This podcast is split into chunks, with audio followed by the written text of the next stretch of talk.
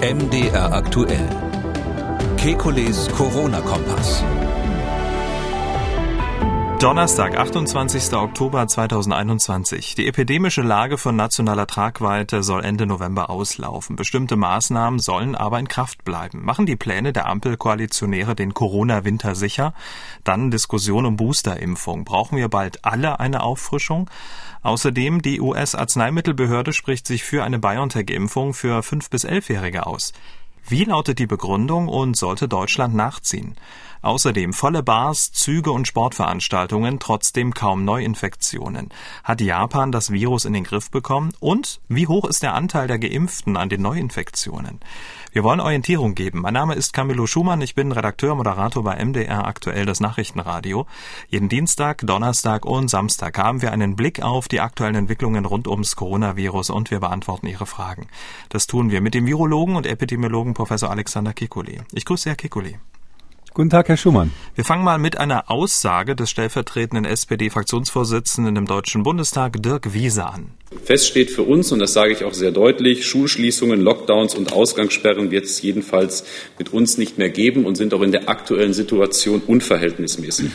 Darum werden wir auch den möglichen Zugriff auf entsprechende Anordnungen, die jetzt noch im Gesetz sich befinden, auch streichen. Der 25. November, das sage ich auch, wird aber kein Freedom Day sein.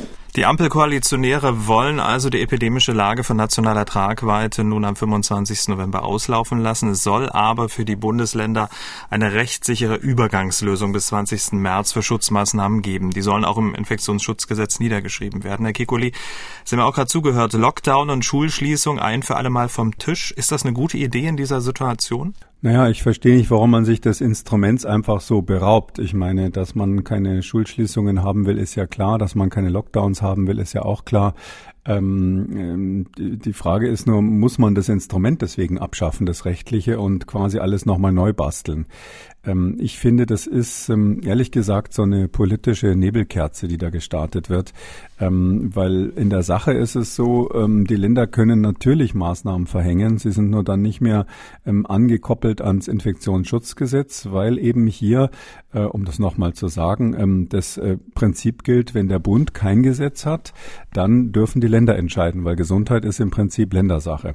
Und ähm, wenn jetzt also das Bundesgesetz wie auch immer ähm, zum Teil aufgeweicht oder der 28a aus dem Infektionsschutzgesetz möglicherweise gestrichen wird, dann ist eben im Rahmen der verfassungsmäßigen sogenannten konkurrierenden Gesetzgebung wieder das Land in der Lage, ähm, Gesetze erlassen zu können. Da können die reinschreiben, was sie wollen im Prinzip, solange das äh, die jeweiligen Landesverfassungsgerichte durchwinken.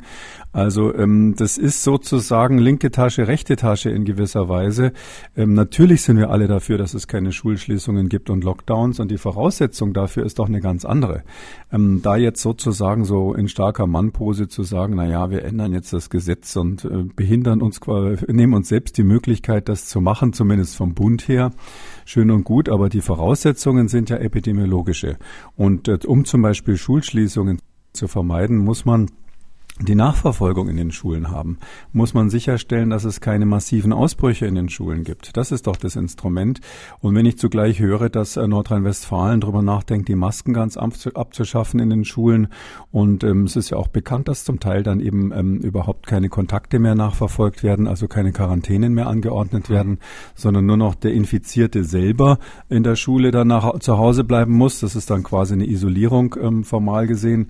Ähm, da da, da wird es mir eher mulmig, ja. Und dann, und das ist, das sind die Instrumente, die man haben muss. Man muss die Tests weiterhin haben und man muss das im Blick behalten. Dann wird man Schulschließungen verhindern. Ähm, und ähm, ob das jetzt sozusagen ein Bundesgesetz gibt dafür oder nicht, das bringt epidemiologisch überhaupt keine Vor- oder Nachteile. Hm. Die Begründung ist, die Bundesländer sollen mit den Änderungen des Paragraphen 28a im Infektionsschutzgesetz befähigt werden, in Anführungszeichen weniger eingriffsintensive Corona-Maßnahmen anzuordnen oder aufrechterhalten zu können, etwa das Tragen einer Schutzmaske oder die 3G-Regelung. Ähm, jetzt haben Sie auch schon das Beispiel NRW gebracht. Ähm, diffundiert das nicht alles, so die ganzen Maßnahmen, ähm, wenn, wenn man das jetzt versucht, in dieses Gesetz so reinzuschreiben? Formal gesehen brauchen die äh, Länder dafür keine Ermächtigung oder ähnliches vom Bund.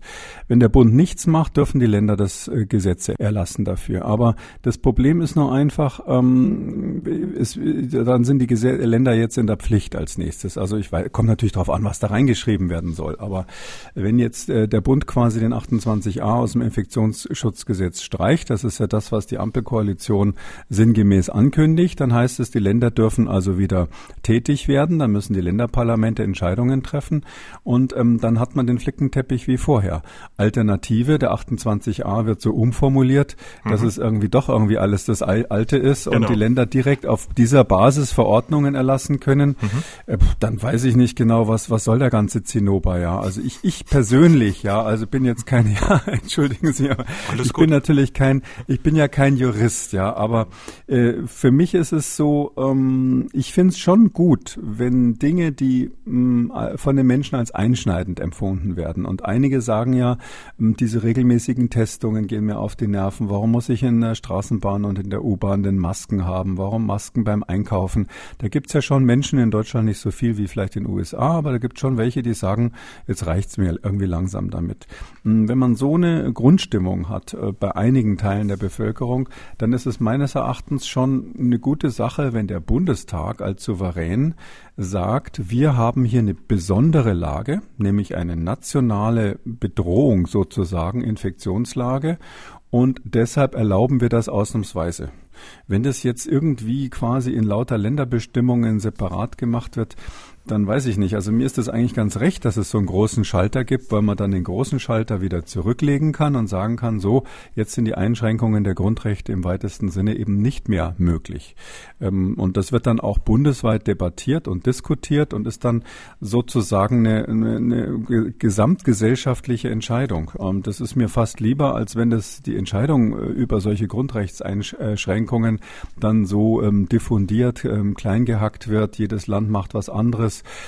und man weiß nicht mehr genau, ist das jetzt wirklich ähm, vom, vom Souverän letztlich getragen oder nicht. Ganz abgesehen davon, was Sie natürlich ähm, gerade schon angedeutet haben, ähm, dass äh, überhaupt nicht klar ist, ob jetzt alle 16 Bundesländer dann quasi mit Copy-Paste das Gleiche ähm, festlegen werden. Mhm. Außerdem haben die Ampelkoalitionäre gesagt, das Ganze, was sie vorhaben, gelte unter Vorbehalt. Wenn nicht beispielsweise neue Mutationen auftauchten, gegen die etwa Impfung wenig helfen und eine neue Bewertung nötig machten. Also ich fand die alte Regelung im Prinzip schon richtig. Wir hatten ja bei der Pandemie Probleme bei der Exekutive. Und das muss man sich nochmal in Erinnerung rufen dass diese Regelung ja deshalb erlassen wurde, weil die Bundesländer sich alle nicht einigen konnten. Und da hat man eben gesagt, okay, bevor das so ein Flickenteppich ist und, und alle paar Wochen die Ministerpräsidenten sich wieder mehr oder minder ergebnislos ähm, da in, in Sitzungen äh, zusammenfinden müssen, gibt's mal eine, eine, eine einheitliche Regelung. Und die hat den Vorteil, dass es natürlich ähm, nach oben offen ist, insofern, genau wie Sie sagen, neue Varianten dann nicht erfordern würden, dass man wieder das Gesetz Gesetz ändert. Und dann rein formal gesehen ist es doch so, die, die, die epidemische Lage von nationaler Tragweite, also die Pandemielage sozusagen, die ist ja klar definiert, auch im Gesetz selber. Und da steht eben drinnen, eine Pandemielage ist, wenn ähm, ein gefährlicher Erreger in, mehreren Bundesländern zugleich ähm, tätig wird, gefährlich ist, vor der Tür steht oder vorhanden ist.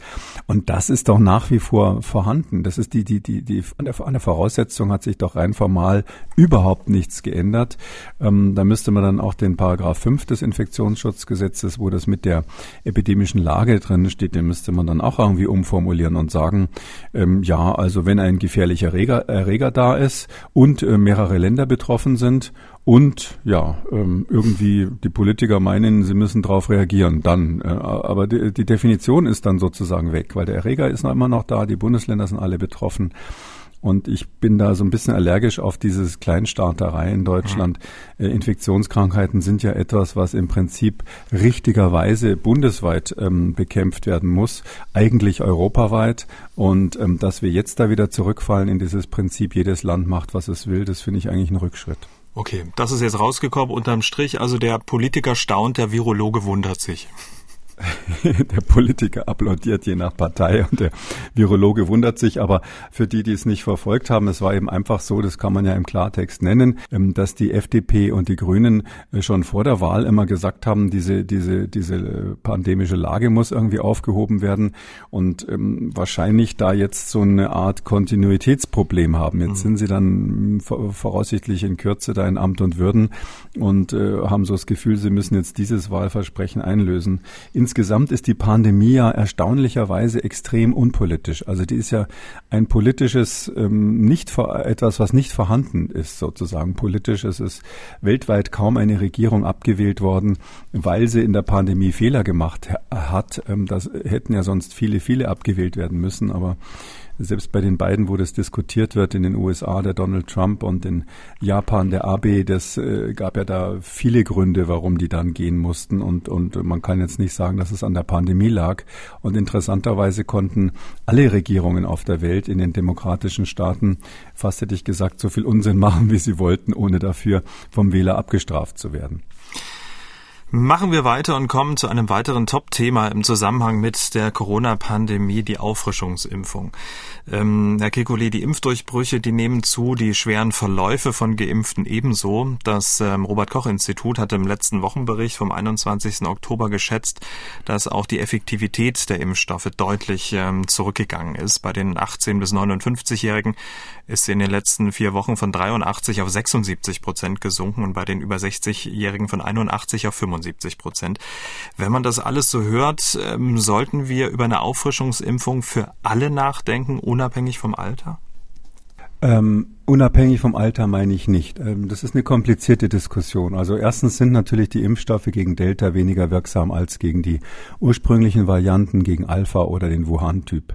Ähm, und ähm, das beobachtet man natürlich mit Sorge. Zweitens ist es so, dass die Hersteller entgegen ihren ursprünglichen Ankündigungen ähm, keine Updates machen von den Impfstoffen, sondern Geld jetzt verdienen mit den Boostern, mit den Aufsch auf Auffrischimpfungen, was natürlich aus Sicht der Hersteller zumindest äh, kommerziell gesehen nachvollziehbar ist. Ähm, ich meine, da müsste man langsam drüber nachdenken, mehr Druck aufzubauen seitens der Politik, dass die angeblich ja schon in den Regalen liegenden Impfstoffe, die jetzt ähm, speziell gegen Delta wirksamer sind und dafür gemacht wurden, dass die auch mal ähm, Richtung ähm, klinische Testung kommen und dann auch zum Einsatz kommen. Ach, ist das so? Aber ja, tatsächlich. Geht's ja, ja, gibt sie schon im Regal. Ja, ja, das ja, ist so. Die, ah, okay. Ja, ja. BioNTech sagt, wir haben es on the shelf, wörtlich, im Regal, sagt Aha. BioNTech. Wir haben es im Regal ähm, und äh, könnten es jederzeit in die klinische Prüfung bringen. Und ähm, äh, bei Moderna ist es so, dass die im Gegensatz zu BioNTech ja schon viel früher gesagt haben, dass sie eigentlich die Strategie verfolgen, neue Impfstoffe, ich habe immer gesagt 2.0 mhm. rauszubringen. Und ähm, auch bei von Moderna hört man in der Richtung jetzt gar nichts mehr. Und ähm, da meine ich eben, das, das muss man einfach schon erkennen, dass da, ähm, ohne dass das jetzt äh, ein Vorwurf sein soll, aber diese großen Firmen sind Aktiengesellschaften, die sind profitorientiert. Ja, das ist ganz normal. Man kann von einem Pharmaunternehmen nicht ähm, erwarten, dass das irgendwie ähm, äh, letztlich, dass die da alles pro bono machen und hu humanitäre Zwecke aus ausschließlich verfolgen. Ach nicht? Sondern die wollen Geld verdienen. Nein, das ist ja, das, ich weiß, dass es immer so Pharmakritiker gibt, die sagen, nee, wieso machen die das nicht? Aber das ist einfach die Realität, dass das äh, Firmen sind, die Geld verdienen wollen und müssen, sonst fliegt der Vorstand raus, nicht? Das sind ja die Aktionäre, die dahinter stehen. So funktioniert einfach unsere Welt. Das ist, würde weit führen, jetzt das zu diskutieren, aber vor dem Hintergrund glaube ich schon, dass die Politik und ihre Beratungsgremien bei den pharmazeutischen Herstellern, also das wäre dann BioNTech und, und, ähm, und Pfizer und Moderna, schon mal vorsprechen sollten, wie es denn aussieht mit der, mit der Delta-Variantenimpfung, ob man die nicht mal vorantreibt. Weil wir sehen eben, das haben Sie gerade gesagt, an den aktuellen Daten, ähm, dass bei Delta doch die Wirksamkeit insbesondere für Ältere zu wünschen übrig lässt. Und ähm, ja, und jetzt ist die Frage vor dem ganzen Hintergrund, wir haben, was wir haben, da kann man jetzt lange lamentieren, äh, was für eine Strategie verfolgt man letztlich? Das ja. ist doch die Frage. Und ähm, da ist Folgendes mal grundsätzlich wichtig. Also die, die Alten sind so, dass sie, ähm, dass bei ihnen der Impfstoff schlechter wirkt. Ich sag mal, äh, sag mal, bei Ü70 ist es ganz eindeutig, aber die Daten sagen eigentlich, wenn man jetzt die israelischen ähm, Feldstudien, wenn ich mal so sag, äh, sagen darf, äh, Real-World-Studien mit reinnehme, äh, dann ist es eigentlich so, dass wir sagen können, über 60 profitieren die Menschen definitiv von der Boosterimpfung. Heißt, der Impfstoff ist so, wie er bisher ist, noch nicht wirksam genug. Mm, und ähm, jetzt ist die Frage, ähm, was für ein Ziel will man eigentlich erreichen? Geht es darum, zu verhindern, dass viele Menschen sterben? Oder geht es darum, die Pandemie zu beenden durch äh, Herdenimmunität? Und dann sage ich mal, letzteres ist sowieso ein Hirngespinst. Ähm, was man machen kann, ist die, die, die Sterblichkeit zu reduzieren.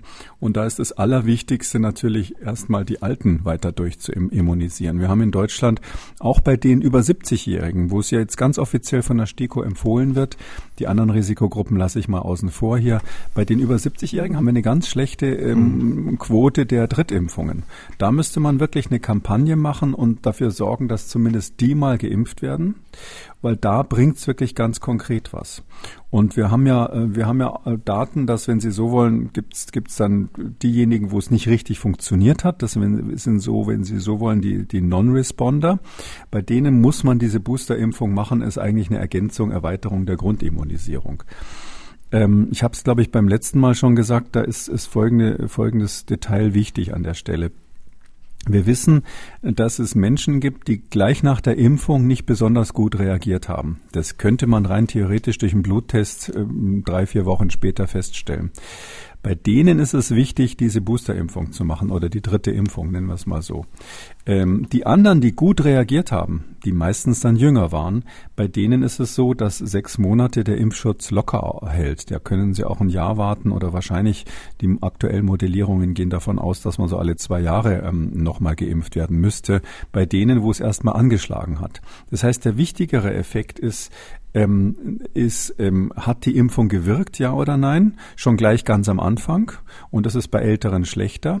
Und nicht so wichtig im Vergleich ist das Absinken, was immer so beschrieben wird, das Absinken der Immunität über die Monate hinweg. Weil es ist so, dass in der Tat natürlich die Antikörper abnehmen über die Monate. Wenn man da äh, drauf schaut, gibt es jetzt gerade auch eine aktuelle Studie aus Berlin von dem äh, Live Erik Sander und, und seinen Leuten da, der, der Immunologe. Der hat ja diese, der hat so eine kleine Kohorte Orte, ähm, die er schon länger verfolgt hat. Da haben wir im Podcast auch schon drüber gesprochen. Und er zeigt jetzt auch aktuell nochmal, je länger man wartet, desto schlechter wird gerade bei älteren Leuten natürlich die Antwort, die, die Immunantwort bezüglich der neutralisierenden Antikörper, bezüglich der ähm, aktivierten T-Zellen dort aber keiner weiß, wie das immunologische Gedächtnis bei diesen, hm. bei diesen Menschen aussieht. Und da ist eben davon auszugehen, dass bei jüngeren Leuten, das sagen alle Daten, auch, auch aus Israel haben wir da Daten zu, dass bei jüngeren Leuten das einfach so ist, die haben zwar zum Teil dann nach sechs Monaten auch keine messbaren Antikörper oder neutralisierenden Antikörper mehr, aber die haben Gedächtniszellen, die für den Fall, dass sie infiziert werden, sofort anspringen und dann ausreichenden Immunschutz bieten. Bei den Älteren ist es eben so, dass sie das zum Teil höchstwahrscheinlich nicht in diesem Maße haben. Gezeigt worden ist es noch nicht so dass ich unterm Strich sage, die richtige Strategie wäre, die Alten konsequent zu boostern. Da würde ich sagen, könnte man sogar auf 60 Jahre runtergehen bei der aktuellen Datenlage, wenn man die israelischen Daten mit reinnimmt.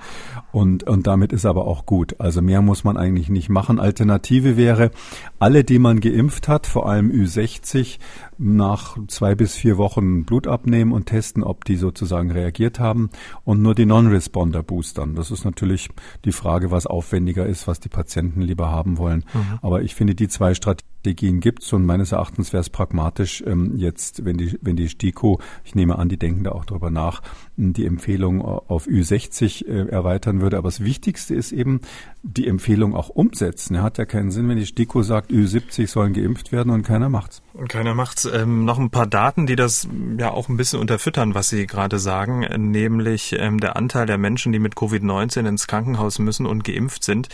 Bei den über 16-Jährigen liegt das bei 42 Prozent und bei den 18 bis 59-Jährigen bei 17 Prozent.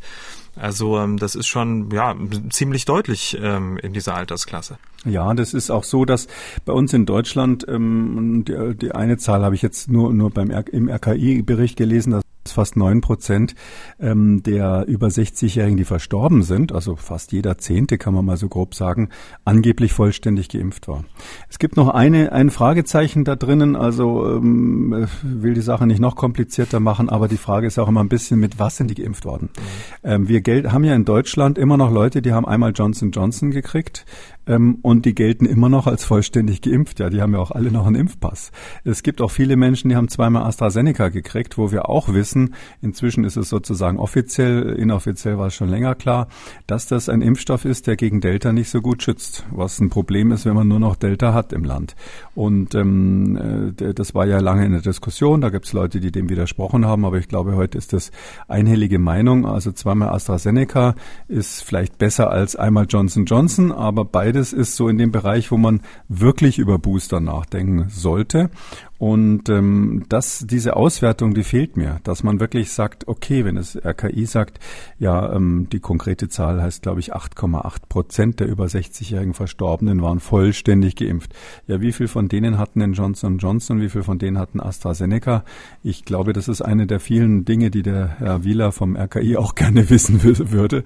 Aber diese Daten, die, die sind halt noch nicht da und die müsste man erheben, die müsste man auswerten und dann müsste man, würde man vielleicht sehen, Mensch, äh, bei diesen Impfdurchbrüchen sind ganz viele dabei, die ähm, JJ oder AstraZeneca bekommen haben. Oder dieser böse Verdacht, den ich jetzt gerade geäußert habe, stimmt vielleicht gar nicht und ist vielleicht so, dass das quer durch den Gemüsegarten ist. Mm, und dann im letzteren Fall würde man dann allen empfehlen, die Boosterimpfung zu machen, wenn sie über 60 sind. Kommen wir zum nächsten Thema in diesem Themenkomplex. Bald laufen ja die Impfzertifikate ähm, aus. Ähm, die gelten ja nach einer abgeschlossenen Impfserie in Deutschland ein Jahr dann fällt der Status geimpft weg und man muss sich erneut impfen. In Israel ist diese Frist nun auf ein halbes Jahr verkürzt worden. Ihr Kollege Karl Lauterbach hat ähm, der Bildzeitung gesagt, das ist ähm, die vorläufige Gültigkeit. Wir müssen aber dringend darüber reden, ob das verkürzt werden sollte. Also die, das Impfzertifikat in Deutschland möglicherweise auch nur ein halbes Jahr. Wie sehen Sie das? Sollte die Gültigkeit verkürzt werden? Mm, nee, also generell ist das nicht sinnvoll. Ähm, man, man, muss drüber nachdenken, wenn man wenn es jetzt wissenschaftlich sieht und und nicht pragmatisch. Die Politik muss ja auch pragmatisch sein. Wir können ja nicht so viele Einzelfälle unterscheiden. Wissenschaftlich ist die Frage, ähm, muss jemand, der eine Johnson Johnson Impfung hatte, da ist ja die Empfehlung ganz klar, und der ein Impfzertifikat hat, möglicherweise, um das zu verlängern, eine weitere Impfung nachweisen. Da meine ich rein wissenschaftlich gesehen, ohne jetzt drüber nachzudenken, ob das praktikabel ist, würde ich mhm. sagen, da gibt's Gründe für.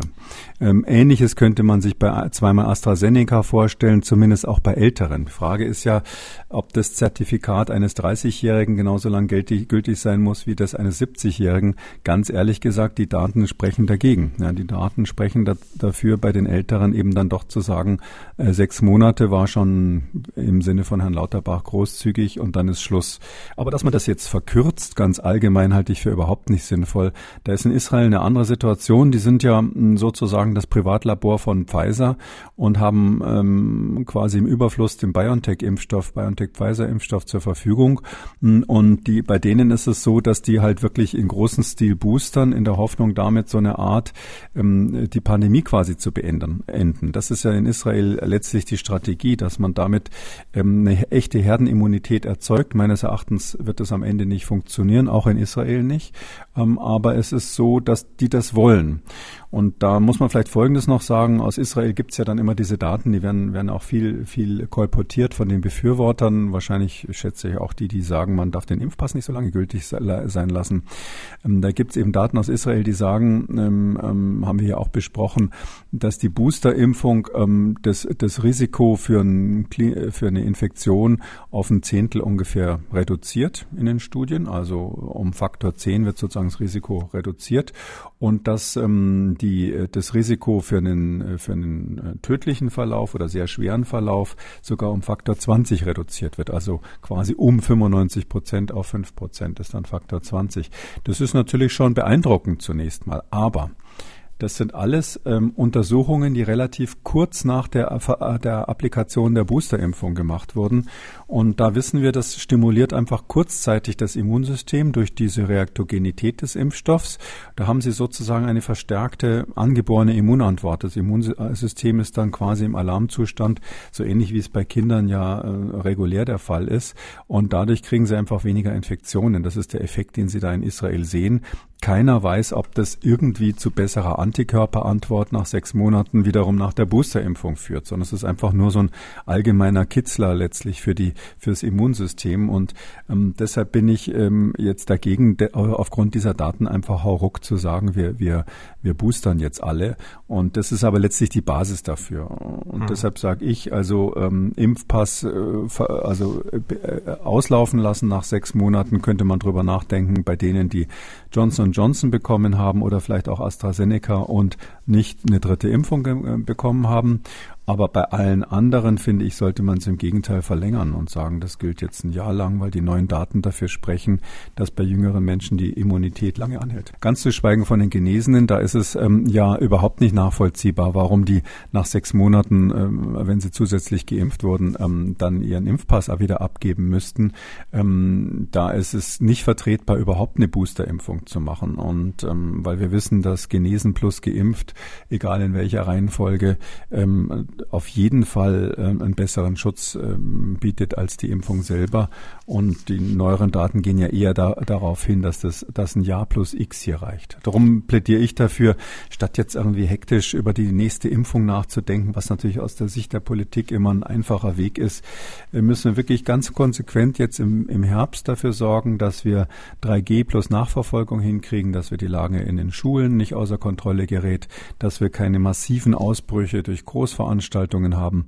Und dann werden wir gut durch den Herbst kommen. Vielleicht gehen ja die Fallzahlen demnächst auch wieder runter. Wir haben ja Beispiele in der Welt, äh, in den USA zum Beispiel, wo wir jetzt äh, gerade sehen, oder auch in Großbritannien, wo jetzt ganz aktuell die Fallzahlen wieder runtergehen und, und man sich den Kopf reibt, warum das der Fall ist. Oder in Japan, reden wir auch gleich drüber. Kommen wir vorher noch zu einem weiteren Thema, über das gern äh, heftig und emotional diskutiert wird. Die Corona-Impfung für Kinder und Jugendliche. Die ähm, Ständige Impfkommission empfiehlt ja eine Impfung für 12- bis 17-Jährige. Darüber haben wir ausführlich in Ausgabe 210 gesprochen. Und über 40 Prozent in dieser Altersgruppe sind auch schon doppelt geimpft, 1,8 von 4,5 Millionen. Erst einmal ähm, ganz kurz, wie bewerten Sie diese Impfquote? Was kann die jetzt zur Pandemieentwicklung beitragen? Kann sie überhaupt was beitragen? Ja, das ist gut für die Kinder, insofern sie eben dann weniger von Schulschließungen und Quarantänen betroffen sind. Das ist zunächst mal richtig. Der Beitrag zur ähm, Bekämpfung der Epidemie ist, ist relativ gering, also de, zumindest in der jetzigen Phase. Was hier viel mehr wirkt, ist ähm, die Impfung der Älteren. Also das ist bisher bei den Infektionsketten zumindest immer so gewesen, ähm, dass wenn man ähm, Schulen hat in einem Umfeld, wo die Inzidenz niedrig ist, dann gibt es dort im Grunde genommen auch keine hohen Inzidenzen. Wenn Sie aber ein, ein Hochinzidenzumfeld haben, das kann auch dadurch zustande kommen, dass Sie mit 2G äh, sehr viele ähm, Geimpfte haben, die unerkannt Infektionen haben, dann ist es so, dass die Schüler natürlich gefährdet sind. Und ähm, deshalb ist es aus Sicht der Schüler äh, jetzt weniger medizinisch, sondern im Sinne von persönlichen Freiheiten, weniger Restriktionen, ähm, eine gute Sache, wenn da viele geimpft sind. Und ähm, das beruhigt sicherlich auch die Eltern. Ähm, und man, man kann schon so pauschal sagen, dass das muss einem schon klar sein. Auch bei einem, was weiß ich, Zwölfjährigen ist es so, dass im Zweifelsfall die Impfung, selbst mit dem RNA-Impfstoff, äh, für diejenigen, die da Bedenken haben, ähm, äh, äh, weniger Nebenwirkungen hat als die Infektion. Das, mhm. das ist ja immer klar. Und wenn man nun mal in einer Situation ist, dass die Kinder hier dem viralen Sturm mehr oder minder vorsätzlich ausgesetzt werden, Sie wissen, ich, ich ähm, war da nicht so dafür, ähm, dann ist es natürlich besser, wenn das Kind geimpft ist in der Lage als ungeimpft. Aber es ist schon spannend, äh, wie sich so der Kompass verschoben hat, hin von äh, eigentlich medizinischen Gründen einer Impfung hin dazu, dass man sagt, okay, wir lassen unser Kind jetzt impfen, damit es eben nicht zu Hause hocken muss, sondern damit es in die Schule gehen kann. Ähm, hat sich ja, ja auch unser Kompass, ne? unser Kompass nicht, den wir hier nee, machen. Nein, nein, natürlich aber, der nicht. Aber, ja, ja, aber ja, das ist so, ja, das ist tatsächlich so, das äh, sehe ich, äh, Sie sagen spannend, also ähm, das ist äh, jetzt sozusagen aus ethischen Gesichtspunkten schon eine schwierige Frage, ja. Also Impfen gegen den Staat, Impfen gegen die Maßnahmen ist natürlich schon skurril, aber es ist tatsächlich so, dass die Ständige Impfkommission ja ihre Empfehlung für die 12- bis 17-Jährigen genau damit begründet hat wahrscheinlich auch einmalig in der Geschichte, dass man eine Impfung empfiehlt, ja. ähm, damit die Kinder weniger Maßnahmen vom Staat ertragen müssen, was natürlich dann wiederum auch zu psychischen und sozialen Problemen bei den Kindern mhm. führt. Also ähm, das ist einfach so, aber gut, so eine Pandemie ist eine Ausnahmesituation. Zumindest im Moment. Schauen wir mal, ab, ab November soll es ja dann soll's ja keine Ausnahmelage mehr sein, äh, sagen die Politiker. Also das ist so. Also die fünf bis elfjährigen in den USA, die die wollen das jetzt da vorantreiben, weil die ganz ähnlich denken. Also aus meiner Sicht ist es so, der der Politiker steht halt da vorne, ständig sind die Kameras an, irgendwelche Journalisten fragen und was machen Sie jetzt gegen die Pandemie, statt immer zu sagen äh, ich weiß jetzt eigentlich auch nichts mehr, lass uns mal abwarten, was jetzt als nächstes passiert. Ähm, oder wie, wie ich jetzt hier letztlich seit vielen, vielen Monaten schon sage, wir haben eigentlich einen guten Kurs, lass uns den Kurs halten und äh, nicht äh, wie jemanden, der auf dem Meer fährt. Ähm, Sie ahnen es, ich habe selber so einen Führerschein für Boote, ja. Wenn Sie bei jeder Welle anfangen auszuweichen, ja, dann werden Sie erstens wahnsinnig und zweitens erreichen Sie kein Ziel und drittens bringt es auch für die Sicherheit nichts, sondern Sie müssen im Grunde genommen einen guten Kurs halten, wo der, der eben so ist, dass sie stabil in eine Richtung fahren. Das muss man optimieren zwischen den Wetterbedingungen einerseits und dem, wo man hin will, andererseits, ähm, äh, statt da irgendwie so wie ein Lämmerschwanz hin und her zu eiern. Und das können Politiker halt meistens nicht. Dann stehen sie unter Druck und müssen irgendwas machen und dann sagen sie halt, ja, okay, jetzt impfen wir auch noch die Fünfjährigen. Also irgendwie habe ich so dieses Gefühl, ja, ich versuche mich ja da reinzudenken, aber rein epidemiologisch und man sieht es ja auch daran, dass die STIKO relativ, ähm, sage ich mal, eine gewisse Trägheit ähm, in dieser Sache entwickelt hat. Zu Recht, ähm, rein epidemiologisch und medizinisch gibt es jetzt keinen Grund, da hektisch ähm, die Impfindikation zu erweitern. Möglicherweise wird sich das alles noch ändern. Für die rund neun Millionen in Deutschland lebenden Kinder im Alter von 0 bis 11 Jahren steht bisher noch kein zugelassener Impfstoff zur Verfügung. In den USA könnte sich das ändern. Der ähm, Impfausschuss der US-Arzneimittelbehörde FDA hat empfohlen, den Impfstoff von BioNTech Pfizer per Notfallzulassung bei 5- bis 11-Jährigen anzuwenden. Die Begründung finde ich spannend. Das äh, Coronavirus sei auch für kleinere Kinder gefährlich. Sie würden alles andere als von Covid-19 verschont. In dieser Altersgruppe gab es in den USA 1,9 Millionen Corona-Infektionen, mehr als 8.300 Krankenhausanweisungen, ein Drittel davon auf Intensivstationen und rund 100 Todesfälle. Die Frage, die sich mir da aufdrängt, ist, wieso trifft Corona Kinder in den USA deutlich härter als in Deutschland? Ja, ähm, erstens ist es gar nicht so deutlich härter. Also 100 Todesfälle im Alter von 5 bis 11 ist natürlich erstmal tragisch. Aber äh, da muss man dort auch das Gleiche wie bei uns sagen. Wenn jemand auf der Intensivstation liegt in diesem Alter ähm, und zusätzlich Corona festgestellt wurde, also wenn der Covid positiv war, dann gilt der für den Fall, dass er verstirbt, als Corona-Toter erstmal. Ähm, in Deutschland war es ja so, für die USA kenne ich die Zahlen nicht genau, dass die STIKO festgestellt hat, dass von denen ja überhaupt nur ein Viertel ähm, von den ITS-Patienten im Alter von 12 bis ähm, 17 nur ein Viertel überhaupt ähm, Corona-spezifische Therapie bekommen hat. Also wenn jemand gar keinen Sauerstoff zum Beispiel bekommen hat, dann kann man sozusagen ähm, aus, den, aus der Krankenakte schon erraten, der deswegen was anderes anderem letztlich behandelt worden, hat aber im Rahmen des Aufnahmescreenings einen positiven Corona-Test gehabt. Und je höher der Infektionsdruck ist, also je höher quasi die Inzidenz in einer Region ist, desto mehr Patienten haben sie natürlich, die dann, ich sag mal zufällig, auch Corona haben, wenn sie auf der Intensivstation liegen und auch Corona hatten, wenn sie verstorben sind. Diesen Effekt gibt es in den USA auch, obwohl der jetzt, äh, habe ich jetzt keine Zahlen, wie das dort quantitativ ist, weil bei uns hat die STIKO ähm, gemeinsam mit den Kinderärzten durch so eine besondere Erhebung, die die mal gemacht haben, geschätzt. Für die USA gibt solche Schätzer, so konkrete Schätzer nicht, aber es ist ähm, in der Tat so, dass man davon ausgehen muss, dass das jetzt nicht unbedingt diese Zahl ist. Zweitens muss man diese 100 Toten natürlich im Verhältnis ähm, oder fast 100 Toten ähm, im Verhältnis sehen zu dem Toten in den USA insgesamt. In einem Land, wo ähm, äh, aktuell etwa 740.000 Corona-Tote registriert wurden, sind äh, 100 äh, im Alter von 5 bis 11 eine relativ kleine Zahl, so brutal das klingt. Also erstens nicht alle sind wirklich an Corona gestorben, wahrscheinlich äh, nur, ein, äh, nur ein gewisser Anteil. Zweitens, es ist insgesamt nicht so viel im Vergleich zur Gesamtbevölkerung. Und drittens, das ist eben auch nochmal wichtig, wir haben in den USA einfach sehr viele Kinder auch in diesem Alter, die ähm, Grunderkrankungen haben. Äh, dazu zählt ja vor allem Übergewichtigkeit und sogenanntes metabolisches Syndrom oder ein schlecht eingestellter Diabetes. Die Gesundheitsversorgung, und das sieht man auch an diesen Zahlen in den USA dann immer wieder von bestimmten Bevölkerungsgruppen, ist miserabel. Das können wir uns in Deutschland gar nicht vorstellen. Diejenigen, die dort manchmal sind, wissen das. Ähm, und das ist deshalb kein Wunder, dass äh, zum Beispiel die Sterblichkeit an Corona für schwarze und äh, hispanische oder äh, native Amerikaner wesentlich äh, höher ist. Faktor drei ist die Sterblichkeit höher als für die Weißen. Ähm, und daraus sehen Sie schon, ähm, die haben ja kein Gen, dass sie eher an Corona sterben, sondern sehen Sie, dass eben medizinische, soziale Faktoren hier eine Riesenrolle spielen. Und ähm, deshalb sagt die STIKO auch übrigens zu Recht, die äh, vertritt da, die, glaube ich, die gleiche Auffassung, wie ich sie habe, die sagt ganz zu Recht, äh, man kann die Gesundheitsverhältnisse und die Gefährdung der Kinder jetzt Alter fünf bis elf in den USA nicht einfach eins zu eins mit unserer Situation vergleichen. Und die werden dann bei uns die gleiche Überlegung, wie sie bei den zwölf bis 16-Jährigen angestellt wurde, nochmal für die fünf bis elfjährigen machen. Und da stellt sich natürlich dann noch verschärfter die Frage, ob die Kinder selbst was davon haben, ja oder nein. Hm. Vor den Beratungen dieses äh, FDA-Gremiums wurden die Daten von BioNTech bezüglich Effektivität und Nebenwirkungen für Kinder analysiert. Am Montag kam dann auch noch Moderna mit Studienergebnissen zur Impfeffektivität der Kinderimpfung um die Ecke. Ähm, gab es da Überraschungen im Vergleich zu den etwas älteren Kindern?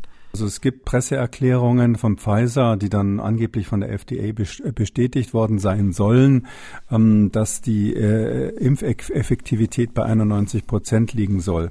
Ähm, definiert wäre das dann so, dass es sich bezieht auf symptomatische Fälle. Ähm, und da muss ich aber sagen, die äh, Vaccine Efficiency, also das ist eine Meldung von AP, von Associated Press, also der großen internationalen Presseagentur.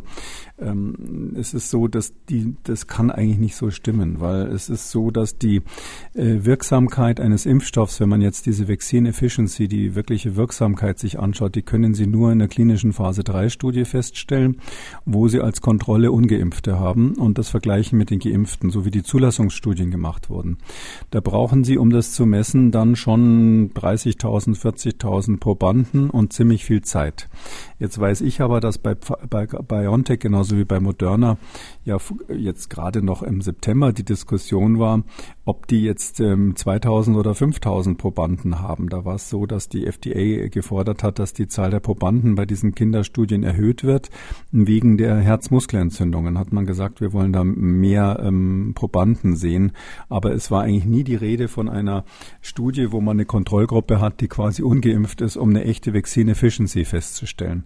Darum glaube ich ähm, ganz ehrlich gesagt, dass es für diese Behauptung, dass da die ähm, Wirksamkeit bezüglich Vermeidung von Infektionen Infektionen bei 91 Prozent liegen würde, ähm, keine harten Daten geben kann eigentlich. So eine Studie wäre bemerkt worden und hätte auch länger gedauert, sondern ich schätze, die haben das einfach hochgerechnet von dem, was ja schon länger bekannt ist. Ich meine, wir haben es auch schon mal besprochen, nämlich, ähm, dass man das sogenannte Immunobridging macht. Also man äh, guckt gar nicht, wie stark infizieren sich die Kinder, sondern man guckt, äh, man gibt ihnen das Medikament, in dem Fall den Impfstoff, und dann ein paar Wochen später nimmt man Blut ab und schaut, wie viel Antikörper haben die gemacht, wie viel neutralisierende Antikörper, wie gut ist die T-zelluläre Antwort.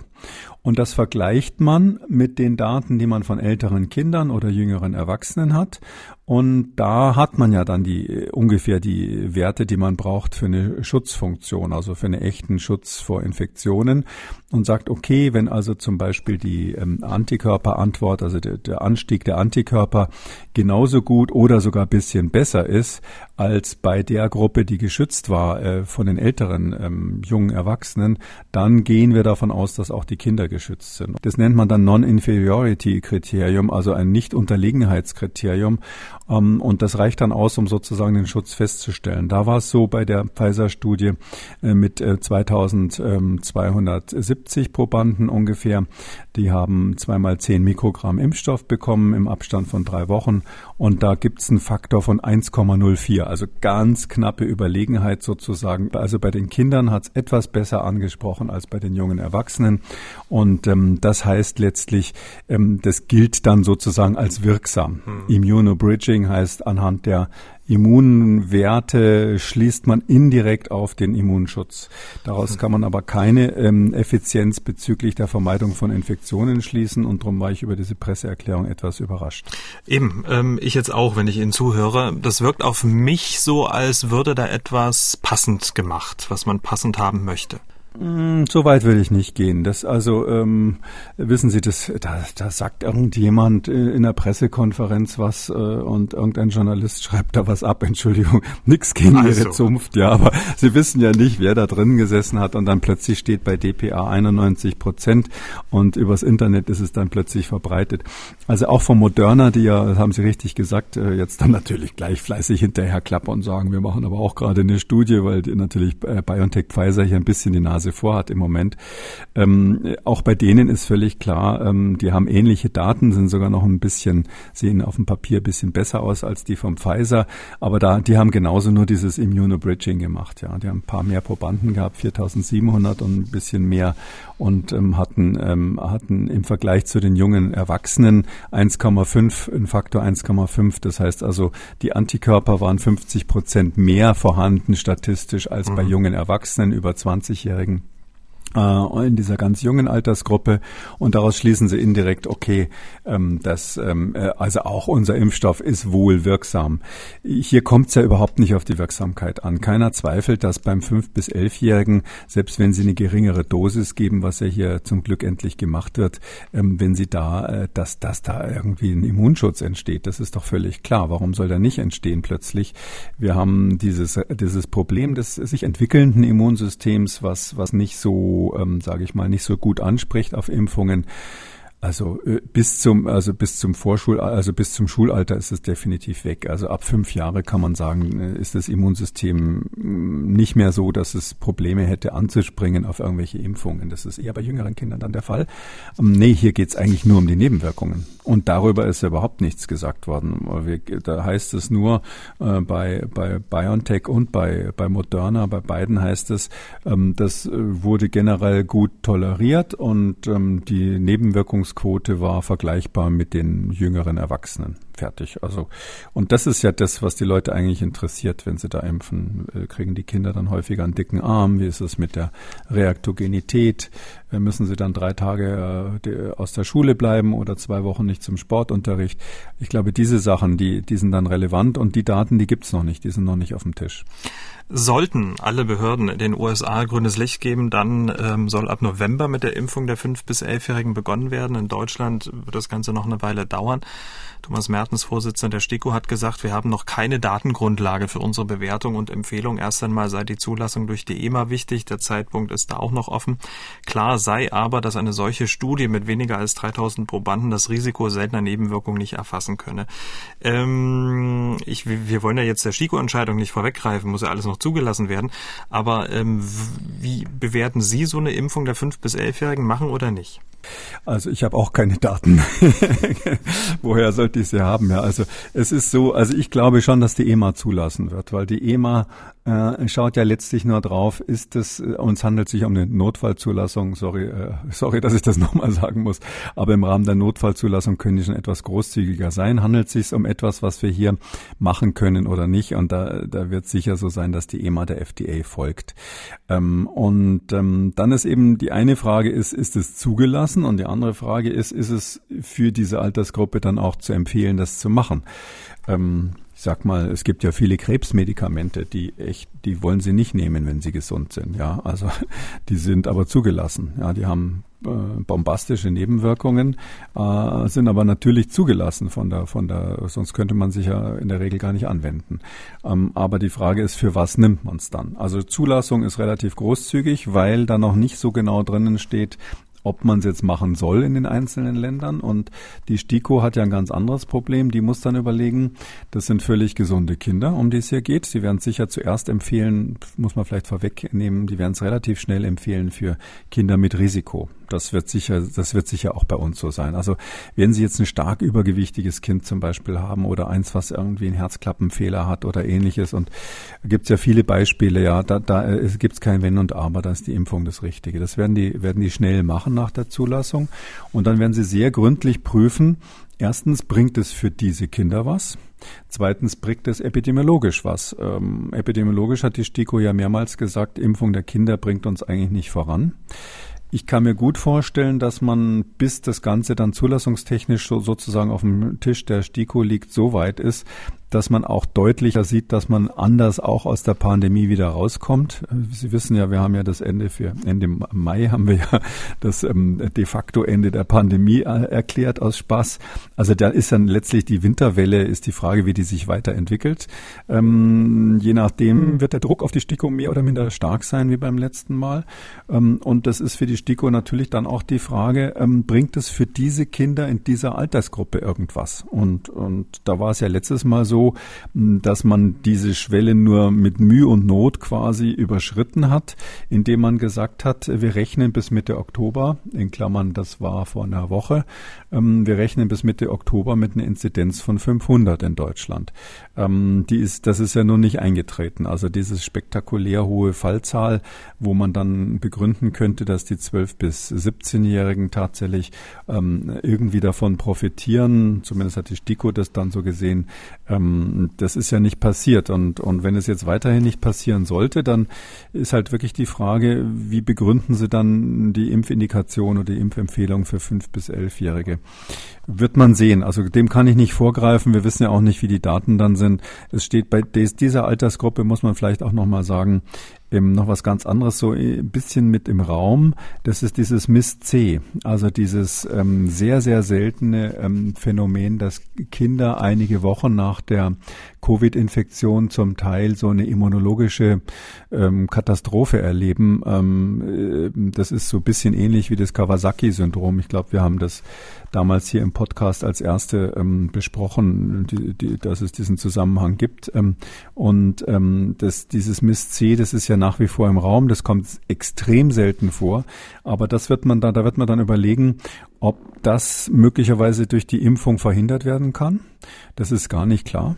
Kann auch sein, dass Geimpfte, wenn sie dann infiziert werden, trotzdem Mist C kriegen. Also ein Schutz vor Mist C durch die Impfung ist in keiner Weise belegt. Und weil das so ein extrem seltenes Ereignis ist, wird man das auch statistisch echt schwer hinkriegen.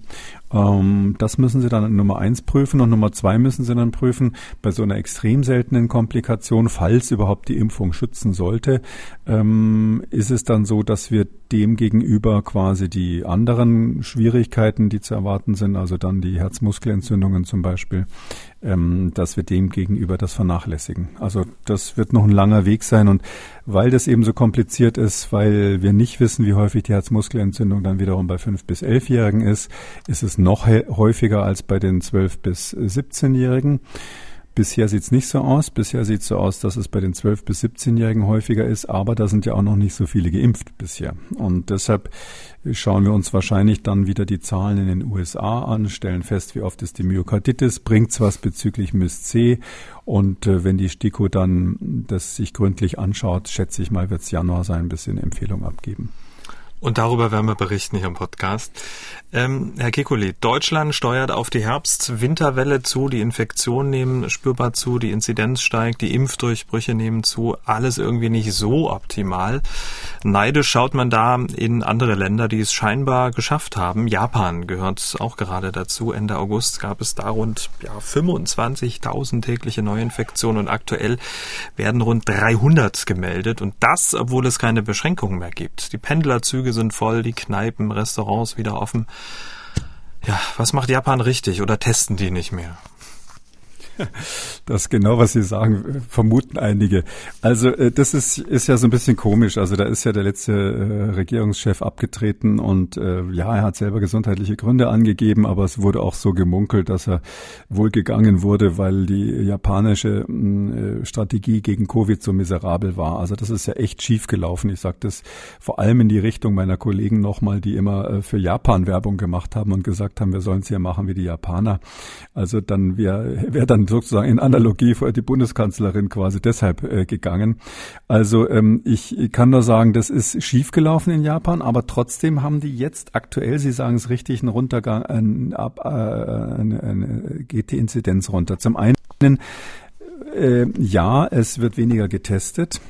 Ich glaube, es sind drei Gründe, die letztlich zusammen, mhm. zusammenhängen. Ähm, die Japaner haben wirklich in den letzten Wochen, muss man sagen, so dermaßen aufgeholt bei den Impfungen. Die haben massivst geimpft, wo wahrscheinlich auch die Angst der Bevölkerung im Angesicht dieser, dieses Versagens der Regierung aus deren Sicht da eine Rolle gespielt hat. Die haben im Moment 70,1 Prozent voll geimpft, ist jetzt der letzte Stand, ähm, und sind in dem, in der Reihe der G7-Staaten auf Platz drei. Also die, die die, die meisten Impfungen äh, der Bevölkerung hat immer noch Kanada mit fast 73 Prozent. Platz ein, äh, zwei ist Italien und Platz drei ist eben jetzt aktuell ähm, äh, Japan.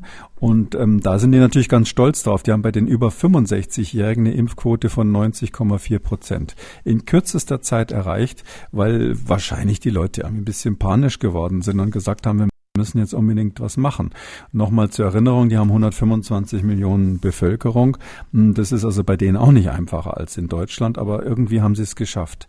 Das zweite, was, und dadurch ist auch die Sterblichkeit so runtergegangen. Das zweite, was ich glaube, was in Japan eine Rolle spielt, ist, hm, mein Eindruck ist, da gibt's eben, die, Sie haben es geschildert, die vollen Kneipen und so weiter, da gibt's eine jüngere Generation, die macht jetzt nicht mehr mit. Das, die, dieses, dieses asiatische ähm, sich sehr stark sozial zurückzunehmen zum, äh, zum Nutzen der Gemeinschaft, was, was, was ja in Japan sehr viel geholfen hat im Rahmen dieser Pandemie.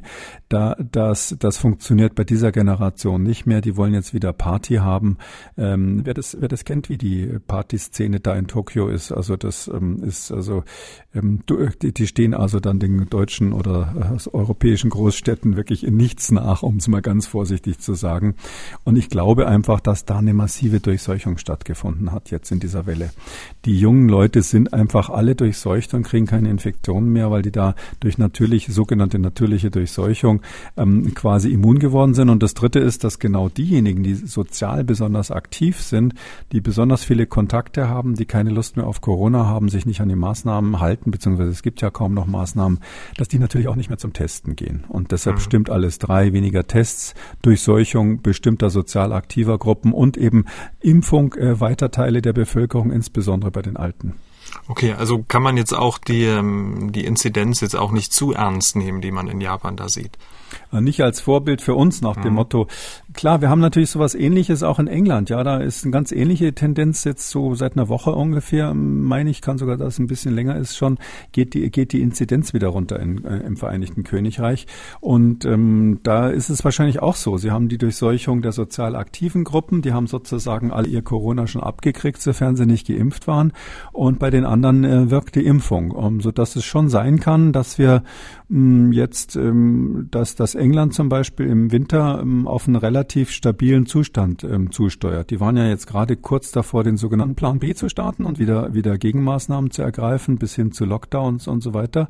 Und jetzt äh, ist der Plan B doch noch im Moment noch in der Schublade. Einige fordern es noch, andere sagen, lass uns abwarten.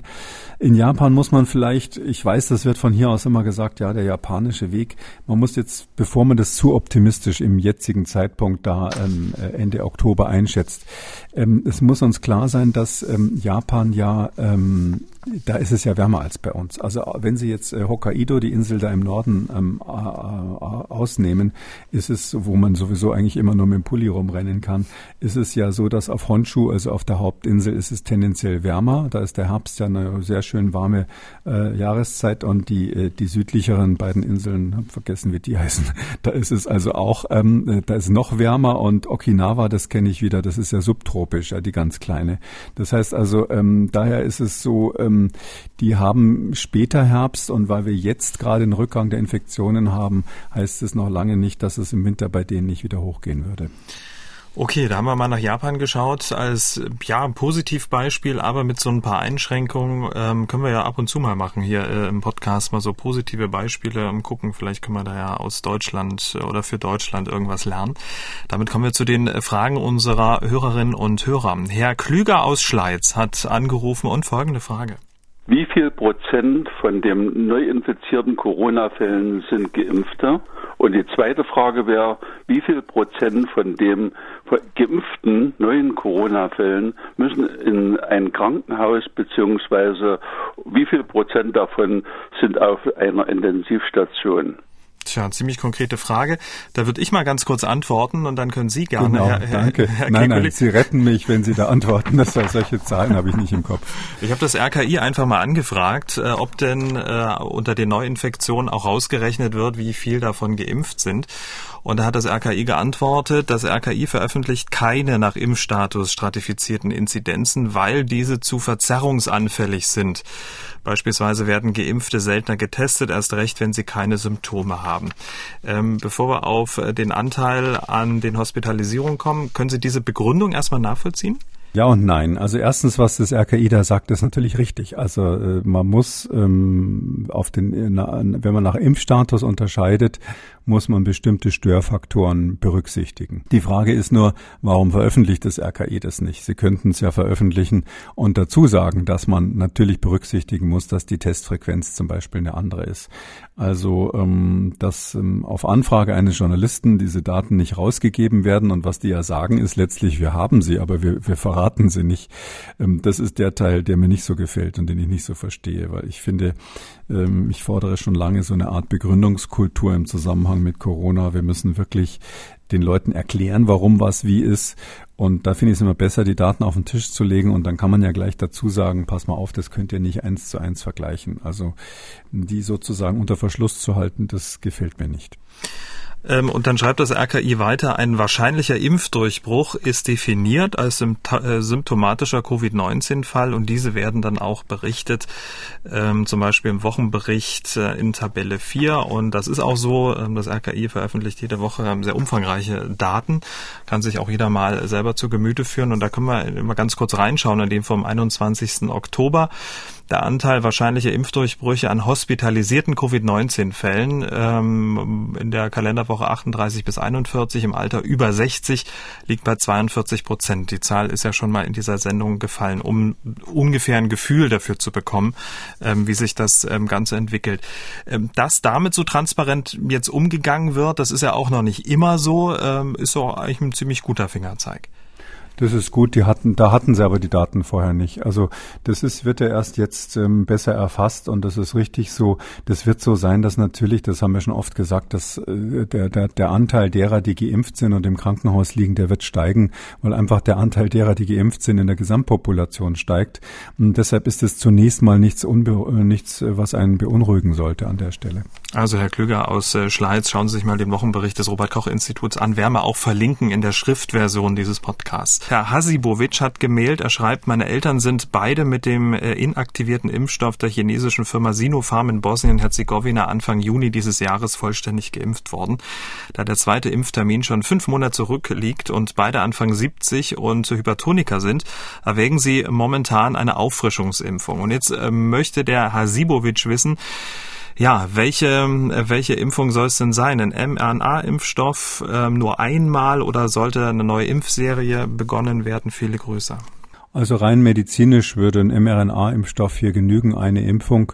Es ist in der Tat so, dass die, der Sinopharm-Impfstoff ähm, insbesondere gegen die Delta-Variante einfach nicht gut schützt. Also alle Länder, die den eingeführt haben, das ist ja in Brasilien gemacht worden, ist in ähm, Vereinigten Emiraten gemacht worden, auch in China selber natürlich. Äh, da wird überall die dritte Impfung jetzt dringend empfohlen. Äh, und äh, wir wissen, dass ähm, eine heterologe Impfung, also mit einem anderen Impfstoff, auf jeden Fall besser ist. Ähm, das ist interessanterweise sogar so, dass wenn Sie, wenn Sie zweimal BioNTech gekriegt haben und dann beim dritten Mal Moderna nehmen oder so, selbst das ist offensichtlich zu sagen, kleinere äh, Studien natürlich nur bisher, zumindest nicht von Nachteil. Also wechseln ist hier ähm, anders als in privaten Verhältnissen ähm, äh, ein Vorteil mal grundsätzlich. Ähm, und deshalb würde ich empfehlen, Moderna oder BioNTech zu nehmen. Die beiden nehmen sich da nicht viel. Also für einen, für für für Erwachsenen kann man beides nehmen. Moderna ist ein bisschen stärker immunologisch heterogen. Ähm, wenn jemand also jetzt Anfang 70 ist, äh, wäre vielleicht eher also aus meiner Sicht jetzt würde ich eher wahrscheinlich zu Moderna greifen, ähm, obwohl das da keine so harten Daten für gibt. Und für jüngere Menschen ist wahrscheinlich so, wenn sie eher auf die Reaktogenität schauen und sagen, ähm, ich will nicht so viele Nebenwirkungen gleich nach der Impfung haben, da ist wahrscheinlich BioNTech ein bisschen besser. Aber saubere Daten gibt es dafür nicht, aber so in diese Richtung würde ich nachdenken. Damit sind wir am Ende von Ausgabe 236. Vielen Dank, Herr Kekulé. Wir hören uns dann am Samstag wieder, dann zu einem Hörerfragen-Spezial. Gerne, Herr Schumann, da freue ich mich schon drauf. Sie haben auch eine Frage und wollen was wissen, dann schreiben Sie uns an mdraktuell-podcast.mdr.de oder Sie rufen uns an, das kostet nix, 0800 322 00. Kekules Corona-Kompass als ausführlicher Podcast unter Audio und Radio auf mdr.de, in der ARD-Audiothek, bei YouTube und überall, wo es Podcasts gibt. MDR aktuell. Kekules Corona-Kompass.